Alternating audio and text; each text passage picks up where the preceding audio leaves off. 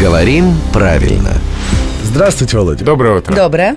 А, отгремел а, главный женский праздник, вообще самый красивый весенний праздник. пожалуй, Пришло да. время Рубена. А, да, я вот на праздник сделал себе подарок. Себе? Я- я- Да, я купил себе красные мокасины. Ну, Все логично. К лету. Красные. И Рубен. И рубен, и яркий цвет, и к лету. Вот. И, и когда у меня вот мокасины вот на руках, или на- на- в смысле на ногах, у меня к ним вопросов нет.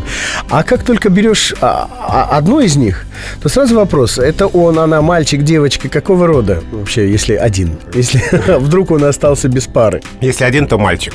Мама. Мокасин он. Э, На руках ли, на ногах ли, Да.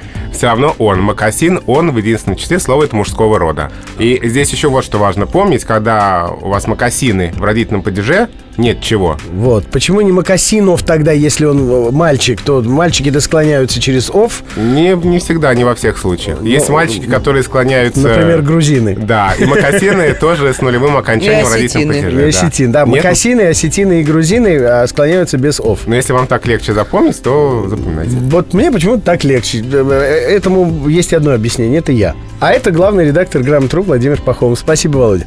Я напомню, что рубрику «Говорим правильно» э, можно услышать в эфире в конце каждого часа по будням в 7.50, 8.50 и в 9.50. А при желании переслушать, ее можно скачать э, хоть в iTunes, хоть на интернет-портале хамелеон.фм.